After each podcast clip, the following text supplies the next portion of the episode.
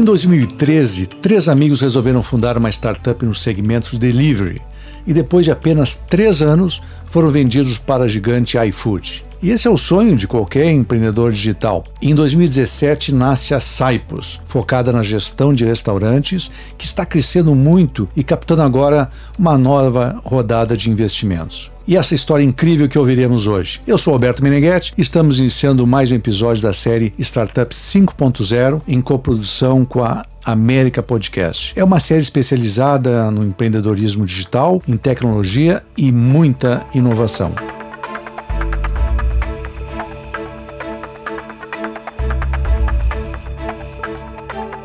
E você já sabe que o nosso formato aqui é bem diferenciado, através de entrevistas com startups vencedoras, sempre um tempo máximo de 5 minutos, que é o tempo de uma pitch deck. A gente traz aqui cases reais de startups e damos a ela a oportunidade de vender seu peixe em até 5 minutos. Daí o 5.0 do nome da série. E eu vou conversar hoje com o Bruno Tusser, que é fundador da Saipos, uma startup focada no segmento de alimentação, segmento de restaurantes, com um sistema completo de gestão que atua de forma simples, ágil e inteligente, assim que eles se vendem. E já possui mais de 1.500 clientes em todo o Brasil. Tudo bem, Bruno? Boa tarde, Alberto. Tudo bom? Boa tarde a todos. Prazer enorme estar aqui com vocês, falando um pouco sobre a história da Saipos, trazendo um pouco da história do Devorando também, contando alguns casos que a gente vive no dia a dia. Ótimo. É, Bruno, falando até em Devorando, antes de iniciar o pitch, eu queria te perguntar sobre a primeira startup que vocês tiveram, a Devorando, que vocês venderam para o iFood, né? A Devorando foi uma startup muito bem sucedida, focada no mercado de delivery. É um mercado que é extremamente competitivo. Agora o foco total de vocês é o segmento de restaurantes e indiretamente também o de delivery através de integrações que vocês fazem com o iFood, o Rappi e Uber talvez Eats, Uber de- Eats, Uber Eats, outros, delivery né? direto. Tem, tem uma série aí, tem mais de 20 integrações já no- Ótimo. No, no sistema, então o objetivo é dar tempo ao dono de restaurante. Beleza, a minha curiosidade é assim, ó, na época da Devorando, tá? Vocês chegaram a considerar a hipótese de pivotar para esse segmento de gestão de ou perseveraram? Ou seja, os sócios já tinham previsto isso como hipótese lá atrás, antes de vocês venderem a empresa para o iFood? Ah, essa é uma pergunta interessante porque durante o, o- o Devorando, muitos restaurantes pediam pra gente assim, cara, a gente precisa de um sistema, um sistema de gestão que seja fácil, que seja simples, alguma coisa que a gente possa controlar todo o nosso negócio. E isso está entre as decisões difíceis durante a, a jornada de empreender, porque, pô, vamos abrir mais um braço, vamos focar no que a gente está fazendo. É, é uma dificuldade que tu tem durante ao longo do, do processo, mas lá a decisão foi totalmente, vamos se manter dentro do, do segmento de delivery, porque ele estava em plena expansão, continuou por alguns anos em expansão, agora que começou uma, uma guerra de braços aí para ver quem tem o bolso mais fundo para sustentar isso. Ótimo, e eu acho que o timing para uma startup é tudo também, né? Sem dúvida alguma. Errar o time, errar o produto naquele momento teria possivelmente matado o Devorando lá atrás. Ótimo. Bueno, vamos então ao pitch, Bruno. E a regra aqui é clara, tá? A startup terá cinco minutos para convencer os ouvintes da viabilidade da proposta da Cyprus.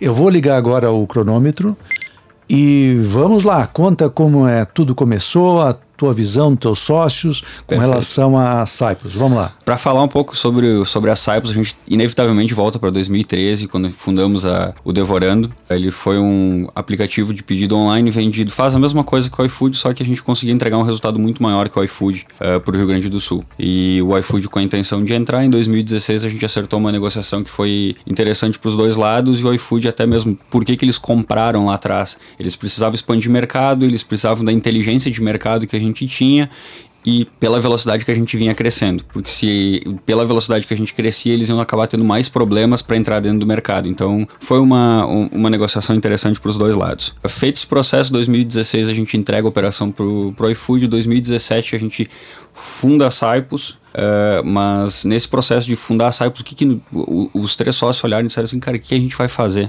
Agora. Vamos cada um para um lado, vamos ficar junto. E aí teve aquela coisa de olho assim, cara, a gente conhece muito bem o outro. Ter, ter pessoas complementares é muito importante. Então, vamos ficar junto, porque vai dar, vai dar bom negócio de novo. E aí depois disso, qual que vai ser o que, que problema que a gente vai resolver, o que nós vamos fazer? Aí assim, cara, o que mais perguntavam para nós durante o, o período devorando era que eles precisavam de um sistema simples, um sistema fácil, uma coisa que fosse fácil de usar e ajudasse a desburocratizar o restaurante. Desse processo a gente parte para a ideia inicial da Cyprus. Hoje, quando tu faz um pedido pelo iFood, esse pedido cai dentro de um gestor do, do próprio iFood, e, ou do iFood, da Rappi, do Uber ou de qualquer outro player, cai dentro do gestor deles, e aí esse, esse pedido ele é impresso e depois ele é enviado para a cozinha, ou muitas vezes ele é redigitado dentro do sistema. Cara, isso causa uma esculhambação total dentro do restaurante. Porque esse processo ele deveria cair direto para a cozinha. Quando não cai para a cozinha, acontece de muitas vezes é, pedido se perder. Então, quando o teu pedido demorar uma hora e meia, duas horas para ser entregue, tem grande probabilidade de ter tido algum problema dentro do estabelecimento e não ser um problema propriamente dito do de demora. Tirando dias de chuva, dias de chuva para restaurante é o caos total. Então, o problema que a gente vem solucionar é basicamente esse. A gente quer desburocratizar a gestão. A gente quer dar mais tempo pro dono de restaurante fazer o que é importante para a vida dele. Seja isso ficar com a família, seja isso ter tempo para ver Netflix, ou seja isso para estudar como que ele vai expandir o negócio. Isso hoje são feedbacks reais que a gente tem de, de cliente devolvendo assim, cara, agora com a Cypress eu consigo fazer tal coisa eu consigo ver filme, consigo ficar com meus filhos, eu consigo. Isso por pequenas soluções que as integrações permitem. Quando tu bota integração, tu integra todo o sistema e tu transfere uma inteligência para trás disso, uh, tu consegue, com pequenos processos, eliminar muito tempo perdido que é, vai de redigitar, de fechamento de caixa, de fechamento com motoboy e outras coisas. O mercado, Bruno, o mercado, vocês pretendem até não só ficar no Brasil, mas internacionalizar Sim. essa ideia? O objetivo de trabalho aí é para os próximos três anos é começar a operar, talvez no final do ano que vem, começar a operar a Latam. Mas o mercado brasileiro ele é gigantesco. Se a gente entrar no tamanho de mercado aqui, é um milhão de bares e restaurantes aproximadamente. Então, é um mercado, e é um mercado muito carente pelo sentido de que mais de 70% do, do mercado não é atendido por software. Então existe sim uma, uma guerra de players, existem players grandes e mais consolidados. Quando vai para o meio digital, esses players já não são tão vistos, o, os grandes players já não estão tão bem assim no meio digital, então tem outros players brigando no meio digital, mas ele é um mercado muito grande, então uh, sim o objetivo é Latam. Nosso objetivo é ser a principal food tech Latam em três anos. Mas antes disso, a gente precisa consolidar dentro do Brasil, crescer muito e fazer um bom trabalho. E a tua equipe, Bruno? Depois dos três sócios terem entrado, a gente puxou mais um sócio como desenvolvedor, que é o Eric. Então, somos um time complementar que vai ter pessoa, uma pessoa que é mais focada em marketing e operação, que sou eu. Tem a pessoa focada em vendas, que é o, o totalmente em vendas, que é o Anderson. E tem dois desenvolvedores. Então, ter esse time complementar, esse time junto, é extremamente importante para poder entregar resultado. Porque quando o time ele ele tem uma, uma deficiência e, o, e, o, e, a complementaridade do time não consegue suprir essa deficiência, uh, isso gera atrito e gera problema. Isso vai pagar o preço um pouco para frente. Então, o que a gente entendeu é time complementar entrega resultado. E isso falando do sócio. E a gente levar para dentro, quem levou a Cyprus a ter 1.500 clientes hoje não são os sócios. Os sócios estão ali para eliminar barreiras. Quem faz todo, todo o processo é o, o time interno, que é, que é aquele trabalho de, de, de construir equipes campeãs. Excelente, excelente, Bruno. O cronômetro agora acabou de sinalizar Boa. o tempo de cinco minutos desse pitch. Foi ótimo. Acho que agora vai ter mais investidores que vão escutar e vão escutar e vão ver que a tua startup realmente tem um, uma visão excepcional. Eu só fiquei curioso com o significado da palavra Cyprus, porque parece uma sigla. Explica aqui para nós. E é mesmo. Ela vem de SAI e POS. S de simples, ágil a de ágil e de inteligente. POS do inglês para o português é Point of Sale, que seria o que a gente chama hoje de PDV dentro do Brasil. Então é um PDV simples, ágil e inteligente. Ótimo, muito bom.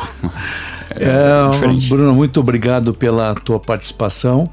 E terminamos aqui mais um episódio do Startup 5.0 em coprodução com a América Podcast. Teve mais uma vez a técnica de gravação, edição e finalização do Henrique Velasco, o Rômulo Conzen e a Karina Donida. E até o próximo podcast com mais uma história inspiradora. Tchau!